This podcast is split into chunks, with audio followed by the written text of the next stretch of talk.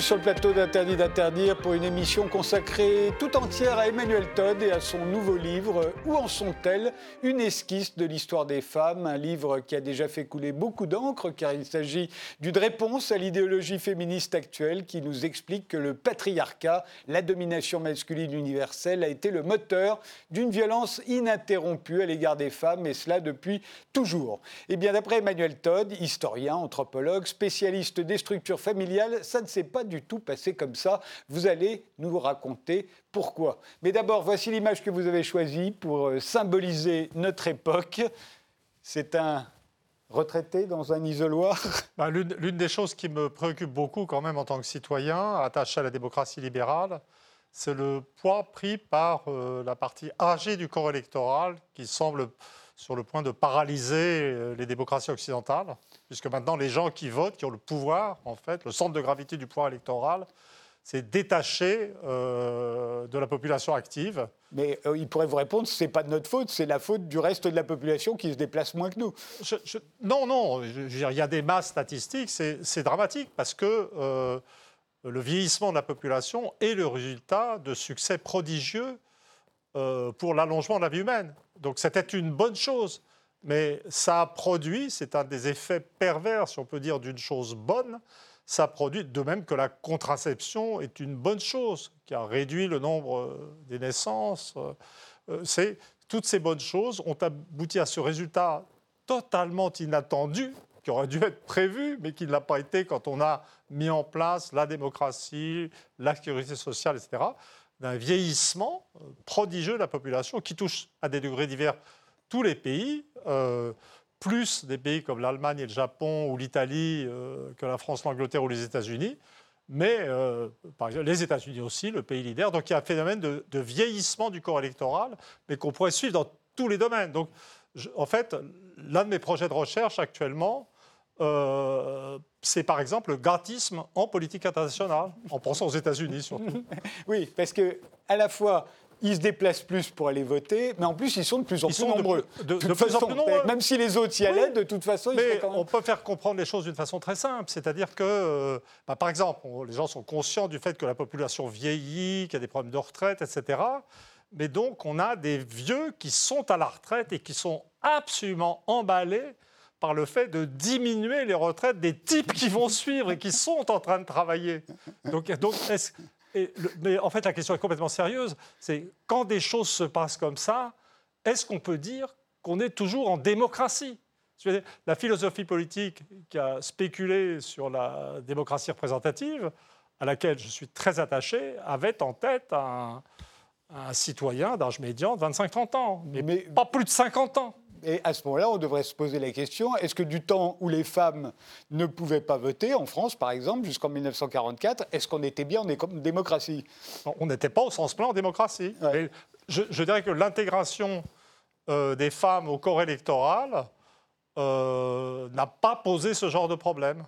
Je, pense que l'irruption des femmes au cœur euh, de la vie sociale a été une excellente chose, mais qu'elle a eu aussi à sa manière des effets secondaires complètement positifs qu'on n'avait pas anticipés. Et dont on va parler dans cette émission, Emmanuel Todd. Alors, dans, où en sont-elles? Une, une, esquisse de l'histoire des femmes qui vient donc de paraître aux éditions du Seuil. Vous retracez l'évolution des relations entre les deux sexes depuis les origines d'Homo sapiens jusqu'à aujourd'hui, c'est-à-dire au féminisme actuel avec sa conception antagoniste des rapports entre hommes et femmes. Les hommes auraient toujours dominé les femmes partout sur la planète, ils les auraient assez servi, brimé, enfermé, violenté, chosifié, et cela depuis toujours. Une conception avec laquelle l'historien, l'anthropologue euh, Emmanuel Todd, le spécialiste des structures familiales, n'est pas du tout d'accord. Hein. Ah, D'abord, c'est un élément de bon sens. Alors, de toute façon, quand on reconstitue euh, l'histoire de la famille humaine, ce que j'ai fait dans plusieurs livres antérieurs, déjà, ce qu'on trouve à l'aube de l'humanité, c'est une famille nucléaire, c'est une famille conjugale avec ses enfants, encastrés dans un groupe de parenté où les parents du côté de la mère et du côté du père ont des importances égales. Vous parlez des chasseurs-cueilleurs, ce que nous avons été pendant 200 000 ans à peu près. 100, 200 000, 300 000, c'est en débat actuellement, euh, etc. Et dans, dans, dans ces, euh, ce type de communauté, il, y a une ce que j'appelle une patrie dominance, en particulier pour ce qu'il s'agit du collectif, c'est-à-dire qu'il s'agisse de, la guerre, d'agression ou de protection contre des groupes extérieurs euh, ou contre des, animaux, euh, une prédominance des hommes dans les activités euh, de distribution collective de chasse, mais à la base, au-delà de ça, il y a nécessairement une solidarité fondamentale entre mes femmes. Le, le problème du chasseur-cueilleur, c'est pas un problème d'égalité et de liberté théorique dans un monde surdéveloppé. Le problème du chasseur-cueilleur, c'est de survivre et de se reproduire. Et donc, on ne peut pas concevoir de succès initial de l'espèce humaine sans un minimum, une prédominance de la monogamie, avec un peu de polygamie ou de polyandrie euh, si nécessaire, plusieurs hommes, euh, plusieurs femmes, etc. Mais hors de l'hypothèse d'une fondamentale solidarité du couple, on ne peut pourrait pas comprendre comment l'espèce humaine, humaine a réussi à couvrir la planète. Vous voyez, c'est juste, c'est un truc de bon sens. Alors ce qui est vrai, c'est qu'ensuite, dans l'histoire, après euh, l'invention de l'agriculture, euh, particulièrement, les hommes ont élargi, on pourrait dire, leur, espace de pouvoir, profitant, je ne sais pas, de leur force physique ou du fait que les femmes étaient plus par définition paralysées par leurs fonctions maternelles et autres. Et on peut décrire euh, à la suite de l'invention de l'agriculture, à partir de la Mésopotamie, de la Chine, de l'Afrique de l'Ouest, un processus de ce que j'appelle patrilinéarisation, c'est-à-dire de montée en puissance euh, d'une sorte de collectif masculin qui s'est étendu vers la périphérie de l'Eurasie, mais qui, pour l'essentiel, n'a évidemment pas euh, atteint les Amériques, et puis qui n'a pas atteint notre Occident à nous, notre extrême Occident, c'est-à-dire la France, la Scandinavie. Euh, les Anglais, donc, puis les États-Unis. Mais donc il y a cette histoire différenciée. Et appliquer à tout ça le mot de patriarcat, qui est quand même, si on réfléchit deux minutes, super violent. En plus, dans le mot patriarcat, il n'y a pas que l'idée de domination masculine. Il y a, je ne voudrais pas avoir, être un obsédé de la gérontocratie, mais il y a, il y a, aussi l'idée de vieillesse. C'est le vieux mâle hein, qui est quand même euh, visé par la notion de patriarcat, euh, subliminalement. Euh, et donc, euh, non, patrie-dominance, euh, qui est en train d'exploser à l'ouest, absolument. Et, qu'on va regarder dans les détails. Mais je voudrais m'arrêter sur. Parce que vous distinguez trois, trois vagues du féminisme. Hein. La première vague, euh, c'était euh, les suffragettes au tournant du XXe siècle. ça nous vient de Grande-Bretagne. La revendication, c'est l'égalité. Elles veulent le droit de vote. Je peux dire tout de suite pourquoi ça s'est passé plutôt en Grande-Bretagne? Ben, Allez-y. Bah, contrairement à ce qu'on. Maintenant, on perçoit les pays protestants comme extrêmement avancés, libéraux, féministes, etc. Mais la vérité, c'est ce que j'ai découvert en travaillant sur ce sujet, c'est que le protestantisme était très hostile aux femmes. Je veux dire, il a fermé les monastères, dont les monastères féminins. Une femme devait être vraiment soumise au pater familial. Le protestantisme a été une véritable tentative patriarcale. Et donc, la précocité et la virulence du féminisme anglo-américain, euh, pays protestant quand même, ou scandinave même, vient de ce que euh, une tentative patriarcale, on peut le dire, avait été plaquée, et a raté d'ailleurs, plaquée sur une société où les rapports entre hommes et femmes étaient plutôt égalitaires. Et donc, cette chose d'émancipation. Mais ce n'est pas du tout parce que les États-Unis ou l'Angleterre étaient, comment dire, euh, Plus féministes en soi. Je, dire, je serais capable de soutenir maintenant que la France catholique, puis républicaine, malgré l'absence du droit de vote, était dans ses tréfonds plus décontracté vis-à-vis des femmes. Et on, va le voir, parce que vous allez nous le raconter en détail. Après euh, cette première vague qui demande le droit de vote, il y a la deuxième vague du féminisme, alors là, basée sur la sexualité, qui commence alors, elle, aux États-Unis et pas en Grande-Bretagne, et euh, qui commence avec l'invention de la pilule en 1961, que la, France aura en 67, et puis qui culmine avec euh, le droit à l'avortement, qui arrive au début des années 70. Ça, c'est la sexualité. Et puis là, il y a la troisième vague, qui, elle, vient de Suède. Je suis, un peu déçu de ne pas voir la photo de ma grand-mère, Henriette Nizan, qui avait signé le manifeste des 343. Et euh, là, on voit Simone de Beauvoir, effectivement. Là, on est au moment où la revendication porte sur la sexualité. La troisième vague, celle laquelle on a affaire aujourd'hui, elle, elle vient de Suède plutôt, et elle, elle repose sur l'identité. Hein, d'après ce que vous dites, c'est, euh, on va repenser les rapports, euh, la nature plus exactement. Les, Suédois sont allés particulièrement loin, mais les Américains sont un peu là-dedans quand même. Ils sont là-dedans aussi. Et les Anglais. et on remarque que les Anglais, les Américains. Les protestants, en fait, sont tous les protestants. c'est des obsessions de protestants. voilà. Et, euh, et, donc là, on en est là. C'est, on va revenir sur les rapports entre les hommes et les femmes, et on commence à parler de patriarcat, ce dont ne parlaient pas les suffragettes, par exemple. Non, mais le mot, le mot patriarcat. Bah, à l'époque des suffragettes, le mot patriarcat existait en anthropologie, mais il désignait la famille russe, la famille arabe, la famille chinoise. C'est des vastes systèmes patrinaires, mais personne n'aurait eu l'idée de, de parler de patriarcat euh, pour. Euh, même Frédéric Leplay n'aurait pas osé parler de patriarcat pour, les Gaulois. Euh. oui, c'est ça. pour la euh, pourquoi en France on n'en aurait pas eu l'idée, d'après ce que vous dites, c'est qu'au fond, nous sommes les héritiers directs euh, euh, des, chasseurs-cueilleurs. Les chasseurs-cueilleurs que vous décriviez tout à l'heure, donc des petits groupes à l'intérieur desquels il y a des couples avec des enfants et une division du travail qui fonctionne, qui est très efficace, solidaire, où l'homme va à la chasse et la femme fait la cueillette. Parfois les hommes et cueillent. Les et les enfants quand même. Et les enfants, bien entendu qu'on a un peu de tendance à oublier. aussi. Donc les femmes et les enfants font la cueillette. Parfois les hommes se joignent aux femmes et aux enfants, mais jamais les femmes ne vont à la chasse, en tout cas pas pour les gros animaux. Et ce que vous dites, c'est que euh, on partageait le produit de la chasse entre tous les ménages du groupe. Euh, en revanche, on ne partageait pas la cueillette. La cueillette, c'était pour Et ça, là, vous allez directement à la, thèse, euh, à ce qui est pour moi la thèse la plus importante et peut-être la plus discutable du livre. Je reste un chercheur. Mmh. C'est-à-dire, c'est cette, euh, cette, constatation de ce que, dans, à l'origine de l'homme, il y a une fixation du collectif sur les hommes et de l'individualisme familial sur les femmes. Et je n'ai pas pu m'empêcher d'émettre l'hypothèse que dans la mesure où deux des choses les plus importantes euh, qu'on vient de vivre euh, en Occident, c'est l'émancipation des femmes euh, et la désintégration de la capacité d'action collective, dont le néolibéralisme ou l'ultralibéralisme économique n'est qu'un aspect, est-ce qu'il n'y aurait pas euh, un rapport entre cette irruption des femmes au cœur de la vie sociale, dont je dis dans le livre qu'elle a toutes sortes de bons aspects, comme l'effondrement du racisme, de l'homophobie, euh, toutes ces lubies masculines. Est-ce que cette émancipation des femmes n'expliquerait pas, pour une part, euh, l'espèce de, coup de blues qu'on a au niveau de l'action collective? Ce n'est pas, pas simplement l'action, c'est la capacité à se penser collective, avec l'effondrement d'idées de nation et des choses comme ça.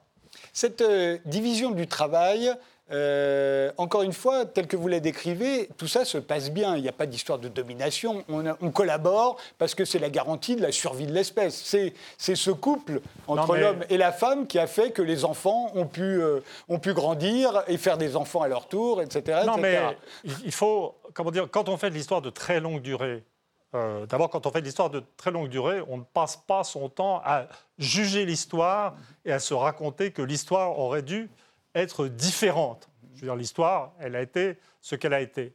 Mais il faut bien voir qu'une partie du discours. Alors, qu'il n'y ait pas de malentendu, euh, l'émancipation des, choses, des femmes est une chose formidable. Moi, je suis dans les générations, ben, je suis un boomer, un vieux boomer, et je crois que les jeunes femmes d'aujourd'hui ne se rendent pas compte à laquelle, du point auquel ma génération était spontanément euh, féministe, euh, je dirais égalitaire. Mais je crois qu'au stade actuel, nous, on avait encore une vague conscience d'un passé pauvre et difficile. Vous voyez, je fais partie des générations qui bouffaient ce qu'on leur donnait à table, où on ne discutait pas ben oui, vos, parents avaient connu la guerre. ils avaient connu la guerre, donc on nous bourrait de viande parce que tout le monde avait été euh, privé de viande pendant la guerre. Donc j'ai vécu dans le souvenir des rutabagas, j'ai jamais su ce que c'était. voilà. Et quand même, il faut bien se rendre compte que une partie des débats actuels ou le regain euh, d'intérêt, de déformation pour le mot patriarcat, c'est quand même une idéologie d'enfant gâté qui a totalement perdu de vue ce qu'était le problème fondamental initial de l'humanité, la survie et la reproduction, et la survie et la reproduction et la survie. Et ce avec l'élément tragique que cette attitude d'enfant gâté intervient au moment finalement où le niveau de vie est en train de s'effondrer, pour toutes sortes de raisons. C'est ce qu'on est en train de vivre dans les pénuries, les crises, le Covid, etc., les gilets jaunes et compagnie, et qu'en fait, on va avoir besoin, sans, je ne suis pas un partisan de l'apocalypse, mais on va avoir besoin de bah, se remonter un peu les manches et d'être un peu solidaire et de penser simplement à mettre en avant comme une priorité, euh, je veux dire, le conflit entre les sexes à l'intérieur d'une espèce dont la survie redevient le problème principal. Donc le couple est la clé de la survie de l'espèce, le couple est la clé de l'éducation des enfants. Oui, mais en fait, est-ce que vous vous rendez compte qu'on soit forcé de dire ça maintenant, c'est juste extraordinaire. Oui, ça n'est pas l'asservissement de la femme qui nous a permis de survivre. Vous voyez, c'est comme quand au début du bouquin, je veux dire, moi, je suis rentré dans les théories du genre. ces jours-ci, je suis accusé d'avoir rien lu. C'est tout à fait faux. J'en ai pas trop parlé par politesse, parce que c'est quand même d'un niveau intellectuel euh, pas terrible. Hein, voilà. Mais c'est quand même extraordinaire qu'à un moment donné, j'ai dû me dire non, c'est pas possible, tout ça ne va nulle part. On, ne peut pas penser l'évolution sociale, on ne peut même pas penser les différences, sociales entre les hommes et les femmes sans la notion de sexe, par rapport à laquelle. Et donc, le genre. Euh, et j'arrive à produire, à me chauffer tout seul dans ma chaumière bretonne en me disant non, non, je vais faire un saut épistémologique considérable.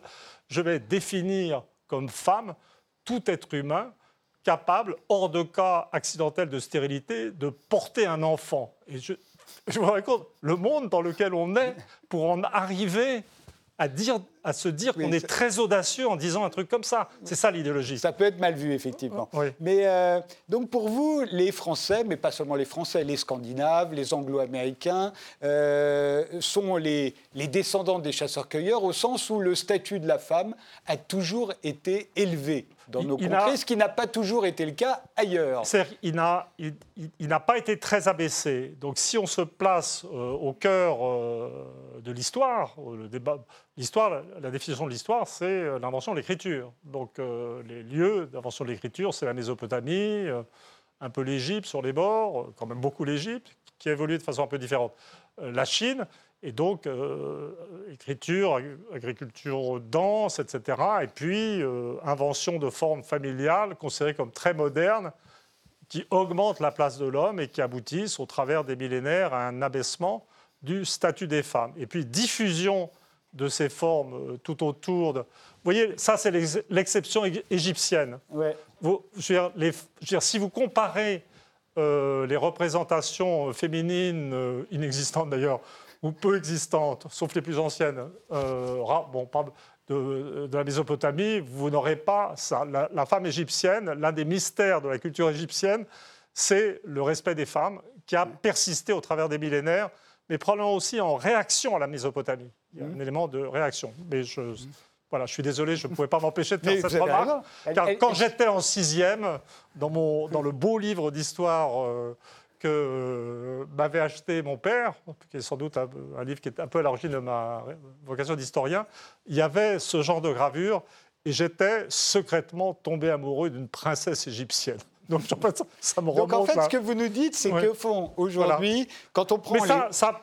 Quand on prend les femmes afghanes, par exemple, et on se dit, en fait, ça, c'est notre passé. Un jour, dans nos, parmi nos ancêtres, il y a eu des hommes qui ont fait la même chose aux femmes. Vous nous dites pas du tout. Non. Les, Afghans, comme euh, les Russes d'une autre manière, les Chinois, les Japonais, euh, euh, n'ont pas les mêmes structures familiales. Les Allemands. Les Allemands ne sont pas passés la même évolution. Ils se sont crus plus modernes que nous, on est au fond plus archaïques Oui, c'est-à-dire que si vous allez au plus profond de l'histoire mésopotamienne, vous allez trouver des, des couples, des représentations de couples euh, très solidaires, des offrandes aux dieux. Alors les mecs ont déjà une grosse barbe quand même, donc euh, un peu affirmé en termes de virilité, etc. Mais qui ressemblent beaucoup dans leur équilibre à des représentations médiévales qu'on trouve en Europe, mmh. avec des rapports visiblement égalitaires. Et puis ça disparaît dans le temps, les femmes finissent par disparaître complètement dans, ces régions, après l'arabisation d'ailleurs plutôt que, que l'islamisation. Mais cette évolution euh, n'a pas eu lieu ailleurs. Elle Donc en fait, universelle. Le, passé, le passé familial de l'histoire humaine, on le retrouve sur toute la périphérie du globe. Donc on va le trouver dans les Amériques, on va le trouver en Scandinavie, dans les îles britanniques, en, France, en Espagne, au Portugal aussi. Mais, et puis on va le retrouver en Asie du Sud-Est. Euh, et aux Philippines et dans ces régions.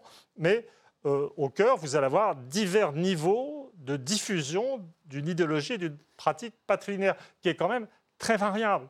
Parce qu'au cœur, vous allez avoir un maximum d'abaissement. Le cœur, ça va être, euh, je dirais, je le, Moyen-Orient euh, et l'Inde du Nord. Et, puis, ça baisse. En Russie, il y a ce paradoxe d'une culture patrilinéaire très bien typé. Quand vous regardez les familles de paysans russes du 19e siècle, on a des très beaux recensements euh, de grands domaines. Euh, c'est vraiment une architecture patrinaire énorme, mais c'est récent. C'est 17e, 18e, certainement au 16e siècle. La famille russe peut-être était encore nucléaire. Euh, et, le statut de la femme n'a pas été vraiment très abaissé, parce que deux siècles pour abaisser le statut de la femme, dans, selon ce n'est pas suffisant. Alors ça explique une bonne partie de la, dynamique russe, d'ailleurs, dans l'histoire. Euh, en Allemagne, euh, l'Allemagne a été touchée par le euh, principe patrinaire. Alors l'une des bizarreries, une chose que je ne suis pas arrivé complètement à expliquer, c'est que la structure familiale allemande, le système de primogéniture masculine, en théorie, est plus féministe que le système communautaire russe, mais il y a des indicateurs qui semblent suggérer que le statut des femmes a été plus abaissé en Allemagne qu'en Russie. Pour moi, c'est un domaine de recherche. Vous voyez, la seule façon de, pour moi de faire comprendre que je suis vraiment chercheur, c'est pas de dire ce que j'ai trouvé, c'est d'exprimer mes doutes. Vous voyez? Et donc il y a Et, d'ailleurs, parmi vous deux, vous posez d'ailleurs la question de savoir que si dans ces, ces régions du globe où tout à coup le statut de la femme a été très abaissé, on peut parler du monde arabe, de, de la Chine, de l'Inde du Nord, euh, euh, de l'Afrique de l'Ouest, etc., tout à coup, qui avaient été des grandes civilisations et qui tout à coup se bloquent et sont dépassées par l'Occident, est-ce que ça ne tient pas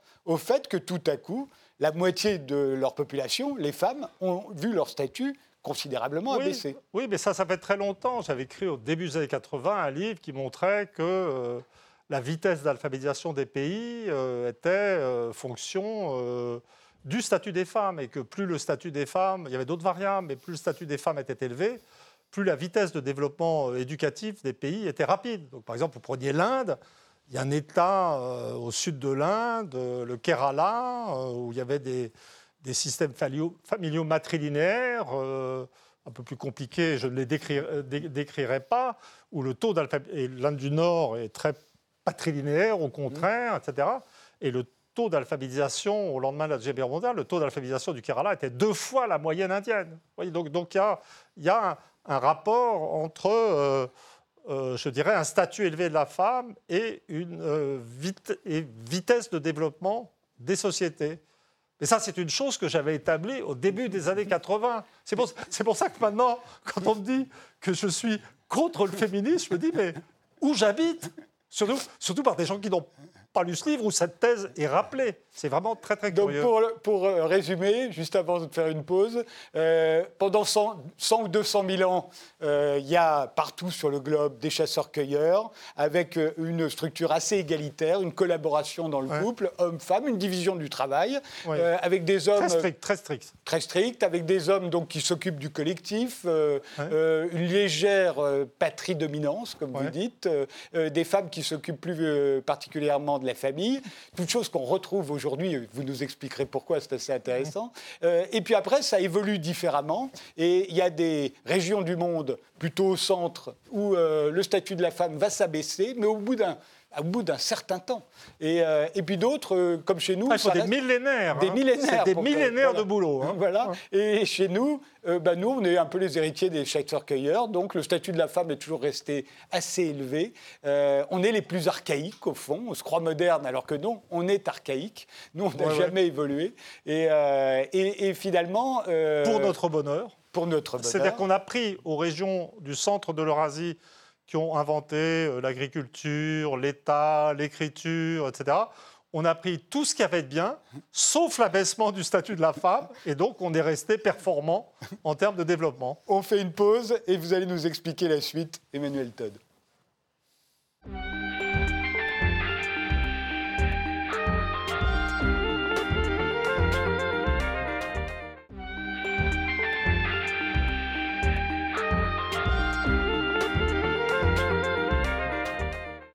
Le patriarcat a-t-il euh, vraiment existé dans un pays comme le nôtre, euh, ainsi que nous le disent euh, les féministes actuels On est toujours avec Emmanuel Todd qui publie Où en sont-elles Une esquisse de l'histoire des femmes aux éditions du Seuil. Vous nous avez expliqué très bien la famille euh, universelle euh, d'origine, euh, celle des chasseurs-cueilleurs, et, pourquoi ensuite ça se passe différemment selon les régions du globe.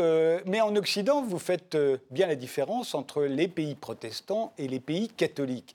Vous expliquez qu'au fond, le christianisme a participé de l'élévation du statut des femmes avec l'instauration du mariage. les femmes se marient euh, avec leur consentement, au moins en théorie. Enfin, il y a l'idée du consentement, euh, et puis il y a l'idée qu'on ne peut pas les quitter. Euh, le divorce restera interdit jusqu'au XIXe siècle. Donc c'est une élévation du statut des femmes. le protestantisme, en revanche, il y a une petite régression. Est-ce que vous pouvez nous l'expliquer? Oui, c'est-à-dire que quand on lit le protestantisme, il part d'Allemagne, qui, est quand même, pour parler technique, pour moi un pays de patriarité de niveau 1 c'est-à-dire avec famille souche et des euh, par le fils aîné, etc. Donc une poussée en fait euh, de masculinisme en fait en Allemagne. Et le, protestantisme est de fait très, euh, très hostile aux femmes. C'est l'idée, c'est dû quand on lit le petit catéchisme de Luther, on voit le père qui vient, qui devient en fait le prêtre de sa famille. Et le destin d'une femme, c'est de vénérer Dieu à travers son mari. Euh, la mythologie, la femme euh, euh, type idéal du protestantisme, c'est Ève, qui est quand même le péché originel et une menace. Ça n'est plus la, femme idéale dans le sens où c'est la femme dont ils ont la représentation. C'est type idéal au sens weberien. Hein. pas... Oui, je me suis mal exprimé.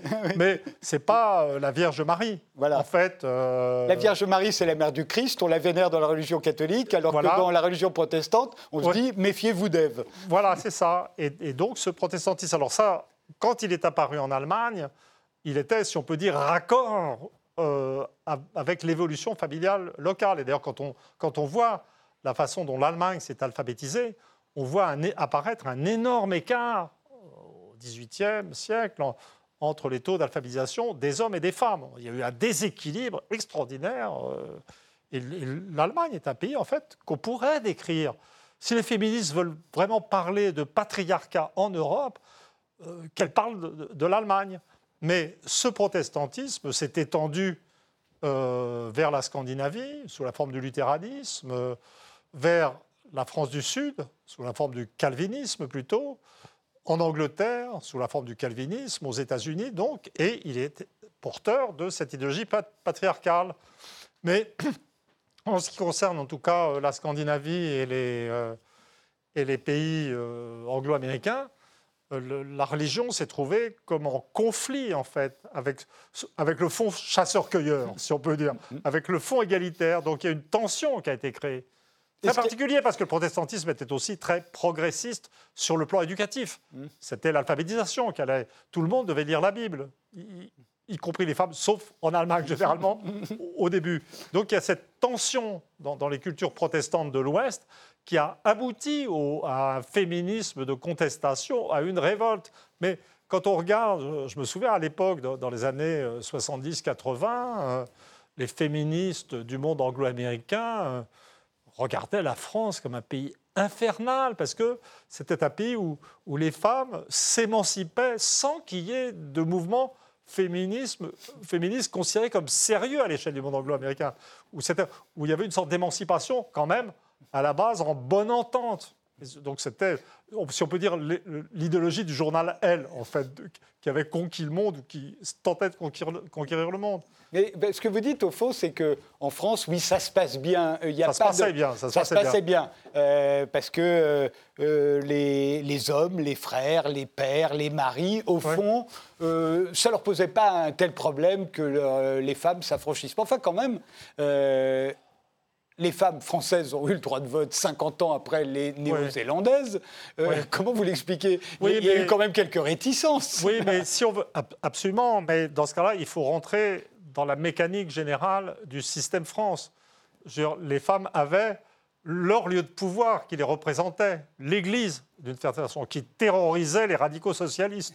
Donc il y avait une sorte de tension. Dans les radicaux socialistes, parce que la loi euh, qui donne le droit de vote aux femmes en France, elle est votée très tôt à l'Assemblée nationale. C'est les, sénateurs qui la bloquent. Et pour vous, c'est parce qu'ils ont peur que les ah femmes votent, pour les cathos. Euh, votent pour les cathos, voilà. Mais d'un autre côté, il faut rentrer dans ce que mon maître Emmanuel Leroy-Lédurie appellerait de l'histoire totale. C'est-à-dire que vous ne pouvez pas, dans l'histoire de France, simplement euh, extraire euh, l'histoire du droit de vote et du retard des femmes françaises dans Je veux dire, la France est aussi le pays qui, le premier, euh, dès la fin du XVIIIe siècle et pleinement au XIXe, a commencé à pratiquer le contrôle des naissances. Donc, ce qui suggère une dynamique complètement différente des rapports de couple. C'est-à-dire qu'il y a. Parce que et dans, dans, bien des cas, d'ailleurs, la technique de contrôle des naissances c'était même pas le coït interrompu, c'était même pas le préservatif. C'était en milieu paysan, bah, les femmes envoyaient leur mari au grenier, et puis, euh, je, n'ose pas dire l'expression qu'on utilisait pour cette situation de frustration radicale sur le plan sexuel. Et ce qui explique aussi la fréquence du bordel en France, qui est traité comme un vous voyez, il y a une dynamique générale de la société française qui, sur le plan de l'évolution de la sexualité et de sa maîtrise, avait un siècle d'avance sur toutes les autres. C'est pour ça aussi que quand on nous euh, rebat les oreilles... Ça, j'en ai peu parlé dans le livre. avec la libération sexuelle des années 60, donc que vous traitez comme le féminisme de deuxième vague, qui arrive avec la pilule et avec euh, la, légalisation de l'avortement. En France, je le rappelle, l'avortement c'est 75, la pilule c'est 67. Et, et c'est vrai que les femmes de la génération précédente rigolent quand on leur dit que les femmes se sont libérées seulement à ce moment-là, en tout cas les Françaises, ils disent attendez, on n'a pas attendu les années 60 pour être des femmes libres, sexuellement. non mais la, France, c'est une histoire... là, je ne peux pas prétendre euh, résoudre le problème, et j'admets volontiers que cette, les tentatives patriarcales napoléoniennes, etc., et ne sont pas traités dans le livre. J'ai mmh. sauté de, d'époques anciennes. Euh, oui, il y a eu des résistances. Je suis parti, dans l'étude de l'évolution en France, je suis parti de l'immédiate après-guerre avec une famille assez petite bourgeoise, conformiste, y compris dans les milieux prolétariens mmh. après la guerre. Mais il y a toute cette histoire. Mais si vraiment on veut l'étudier, il faut le faire dans toute sa complexité. Il faut bien voir que tout le monde, hommes et femmes, au XIXe siècle en France, était, je dirais, en faisant de super mauvais jeux de mots, dans un grand état d'insécurité sexuelle, puisque c'était une époque où euh, il y avait aussi beaucoup de liberté de mœurs, euh, il y avait aussi beaucoup d'hommes trompés. Enfin, c'était un autre. il suffit de lire Balzac, Zola, euh, Maupassant. Je, je, pense que le bon auteur, pour essayer de se pénétrer de la complexité de la période, c'est Maupassant. Oui, et c'est pas seulement dans les textes de loi et qu'il faut qu'il faut le regarder. En effet, on peut on, peut regarder le Code Napoléon comme l'effet d'une grande frayeur masculine. Mais néanmoins, vous expliquez bien aussi si les, les pères euh, ont peur euh, de laisser sortir leur, euh, leur fille. Il y a des raisons. C'est qu'effectivement, avant l'invention de la pilule et de, et de l'avortement, il y a une peur là. C'est ce que j'appelle l'attitude enfant gâté mm. du, du néo-féminisme actuel. C'est-à-dire que, apparemment, là, le, la pilule et, plein d'autres moyens contraceptifs modernes, je, veux dire, je ne vais pas en, faire la liste actuellement, fait que les parents ne, ne, vivent pas, je parle le père et la mère, dans un état de frayeur, non pas pour leurs enfants en général, mais pour leurs filles. Je veux dire, on parle toujours maintenant euh, avec horreur du double standard. C'est-à-dire des garçons qui ont le droit de... De sortir et de coucher. De sortir et de coucher, et des filles qu'on tient. Mais il faut bien voir que avant, je dis pour résumer, la pilule, une fille euh, qui, était, euh, qui se retrouvait fille-mère se retrouvait avec une vie détruite. Je, vais vous donner un, exemple concret. Je, toujours, comme, comme, disait ma mère toujours, prenons un exemple au hasard, moi. voilà.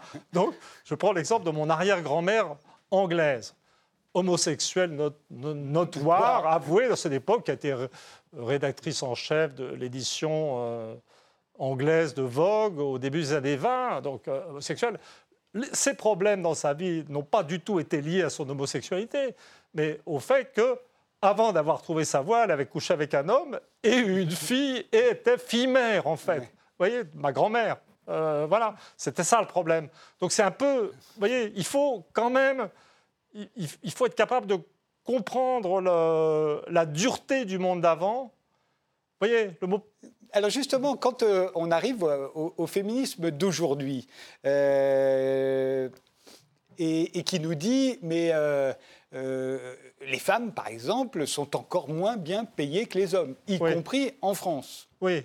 comment vous l'expliquez? Alors, d'abord, je crois qu'il faut, je, dans le livre, je note l'existence de ce que j'appelle, sans doute une obsession capillaire, une euh, pellicule euh, supérieure masculine résiduelle, associée que j'évalue à 4%, ce qui fait beaucoup quand on pense en termes de domination des, grands appareils bureaucratiques euh, économiques et de l'économie capitaliste, qui est ancrée dans le truc des grandes écoles, dans une spécialisation des hommes dans les sciences, les mathématiques. Je, je ne nie pas du tout l'existence de ça. Bon, on voit que, pour une part, cette cette pellicule est, en cours d'effritement. Je, ne suis pas certain qu'elle disparaîtra complètement. Il y a 4% des hommes qui restent au sommet. simplement, l'important, c'est de savoir pourquoi cette chose existe, cette, cette strate existe. Alors, est-ce que c'est par l'effet d'une volonté masculine, frénétique, de domination des femmes? Je ne le crois pas. Ce que je dis, c'est que je reviens à l'hypothèse de la très grande anthropologue américaine Margaret Mead, sur tout mon livre, on, pourrait dire que mon livre est sous domination matriarcale dans ses concepts, qui euh, disait que le problème des hommes, en fait, ça c'était avant l'émancipation même, c'est un livre qui date de l'immédiate après-guerre. Le problème des hommes, c'est un renversement de l'hypothèse freudienne absurde selon, selon laquelle les hommes souffraient, les femmes souffraient terriblement de ne pas avoir un instrument entre les deux hommes. Cet instrument dont Montaigne nous disait que le fonctionnement était très incertain. Vous parlez du pénis. Voilà, moi j'espère. les femmes souffriraient d'un manque de pénis. Voilà, ça, c'est les, absurdités. L'hypothèse de Margaret Mead fondamentalement beaucoup plus raisonnable. C'est dit que un petit garçon, euh, bah, il ne sait pas à quoi il sert. En fait, c'est-à-dire qu'on sait que les filles, elles savent qu'elles vont être capables de faire des bébés. Donc elles savent, elles ont une possibilité de réalisation a priori inscrite dans la nature. L'homme, bon, il va devoir essayer de comprendre et d'apprendre et de contribuer à ce processus, mais une contribution très incertaine. Et donc, Margaret Mead, elle interprète l'agitation des hommes à travers l'histoire que ce soit dans la fabrication d'outils, la guerre, tout ce qu'il y a de bien et tout ce qu'il y a de moche, par un désir de compensation en fait. Et c'est de justifier son existence. Il faut qu'il se réalise lui aussi. Quoi. Bah, euh, oui, enfin, je veux dire, c'est l'homme, euh, la condition humaine, c'est qu'est-ce qu'on fout là Il euh, faut s'occuper tant qu'on est sur Terre du mieux qu'on peut.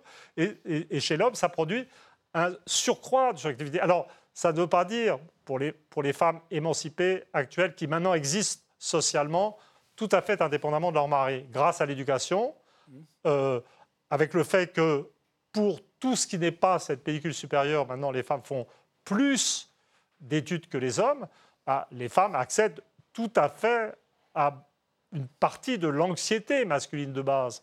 Que faire de sa vie, tout à fait indépendamment de l'homme qu'elles doivent et qu'elles ne doivent plus épouser elles maintenant. Ont, elles ont deux problèmes. elles ont deux problèmes, en fait. Mais elles ont, elles ont, elles ont ce problème-là, mais il reste toujours l'option enfant, qui est quand même importante et quand même sympathique, et que les hommes n'ont pas. Donc les hommes sont dans une situation où, euh, s'ils veulent faire quelque chose, ils n'ont pas vraiment le choix. Ça va être, euh, ils peuvent devenir un sage à l'abri du monde et ne rien faire, ce qui est déjà une performance en soi, masculine ou non.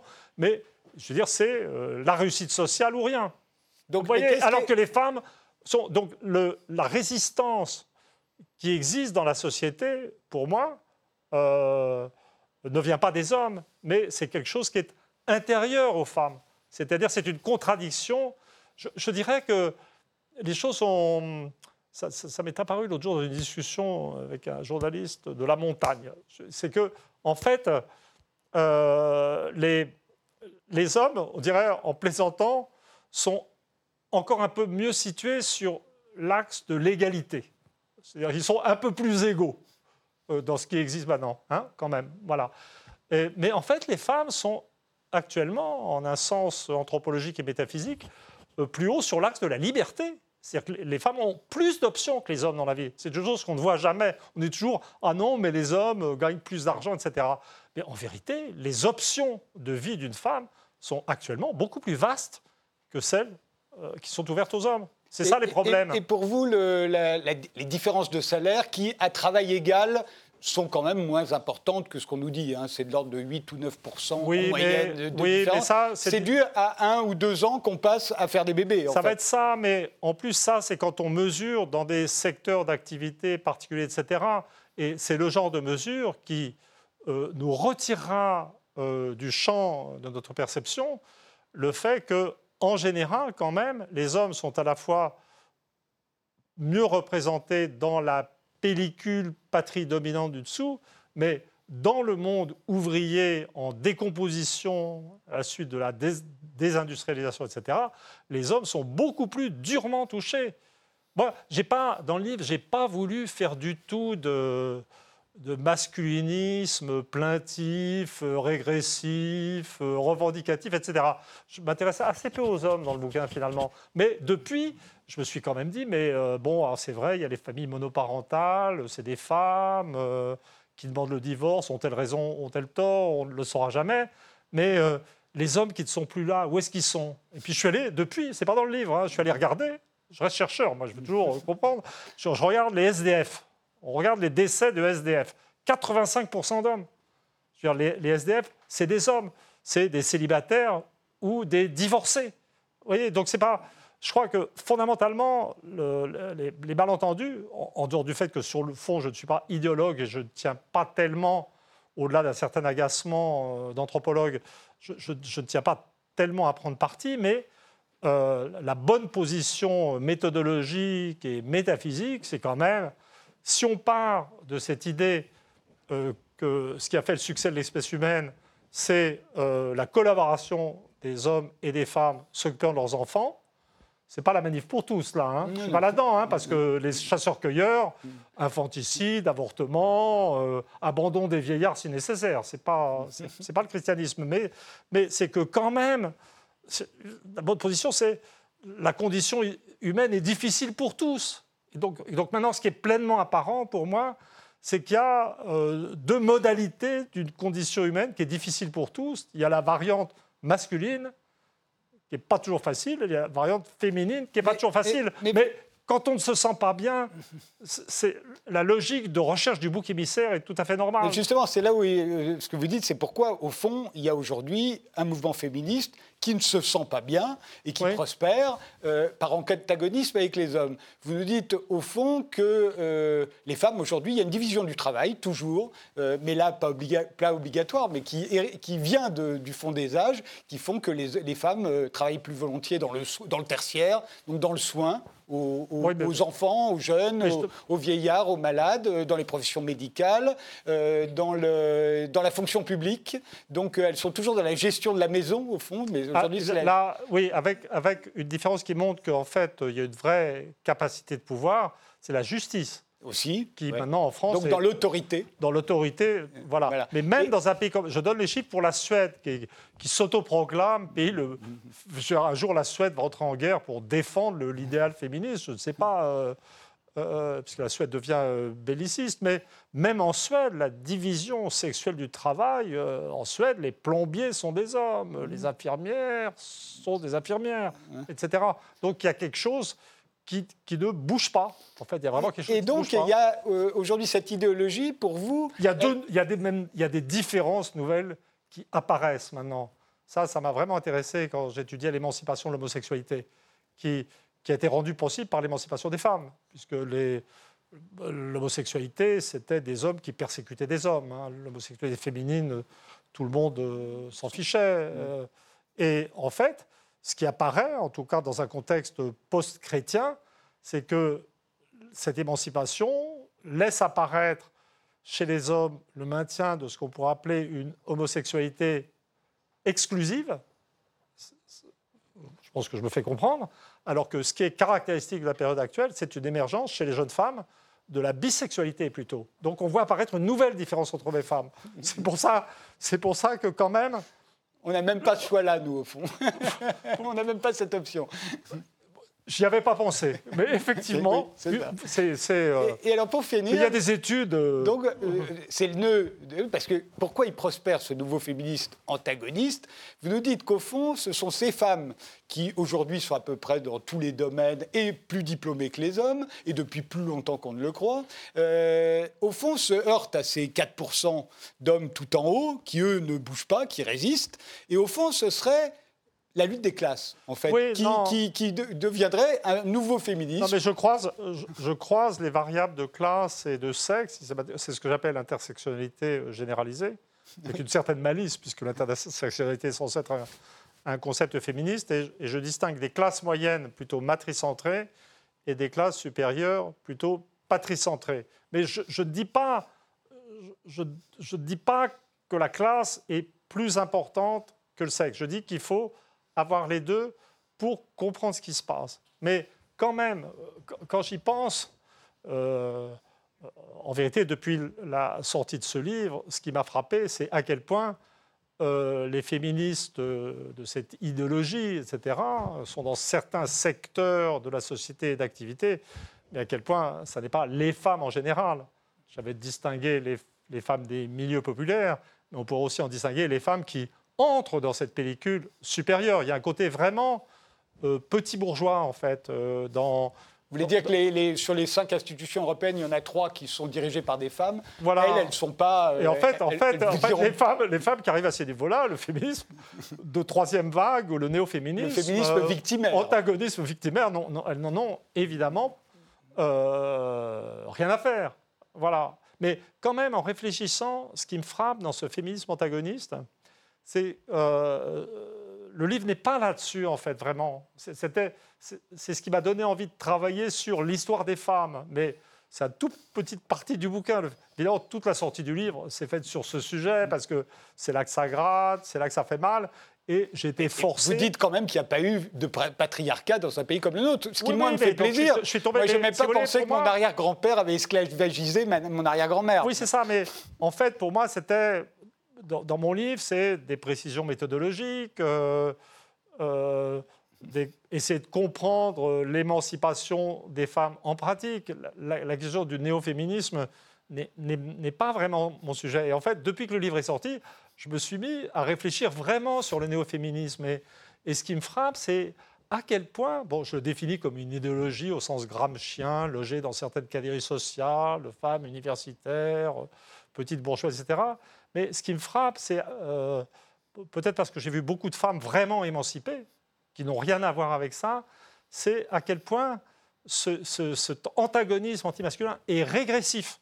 C'est-à-dire à quel point il manifeste finalement chez ces porteuses, porteuses et ces porteurs d'ailleurs, puisque j'ai découvert aussi le jeune mâle féministe aussi, qui pense que je suis un vieux con et qui a peut-être bien raison, euh, à quel point c'est régressif, parce que c'est typiquement la vraie émancipation, c'est arriver à se penser soi-même indépendamment de l'autre, de l'autre sexe, etc.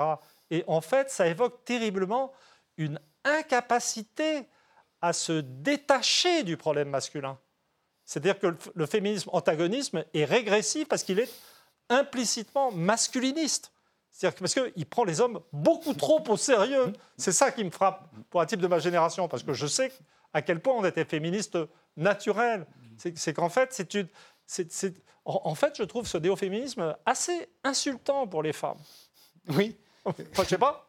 Oui, on peut, on peut effectivement le voir comme ça. Euh, c'est-à-dire qu'au fond, on a construit, d'après ce que vous dites, une image de l'homme euh, asservissant, esclavagisant, donc à la limite mais, très puissant. Oui, c'est ça. Il n'a pas eu cette puissance-là, d'après ce que vous dites. Et en fait, Mon arrière-grand-père n'était pas aussi puissant que le croient les féminismes d'aujourd'hui. Oui, il, obéissait à sa femme sur plein de, dans plein de domaines, d'après ce que vous me dites. Si vous voulez, quand, quand un type, ça c'est un, truc d'analyse euh, sur les interactions sociales, euh, si un type vous dit sur vous-même ou sur quelque chose, quelque chose qu'on n'a pas demandé et qui est aberrant et qui n'a aucun rapport avec la réalité, en fait, il est en train de vous parler de lui.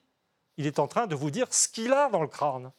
Et en fait, les néo-féministes ont dans le crâne cette idée absurde que les hommes sont supérieurs. C'est ça le problème, et qu'il faut les détruire. C'est régressif. ben, ce sera le mot de la fin. Euh, enfin, de la fin de cette émission. Euh. Peut-être de ma fin. de la fin de cette émission, il reste ce livre. Où en sont-elles euh, Une esquisse de l'histoire des femmes? Ça vient de paraître au seuil. Merci Emmanuel Todd d'avoir passé toute cette émission avec nous. Merci de l'avoir suivi et rendez-vous au prochain numéro.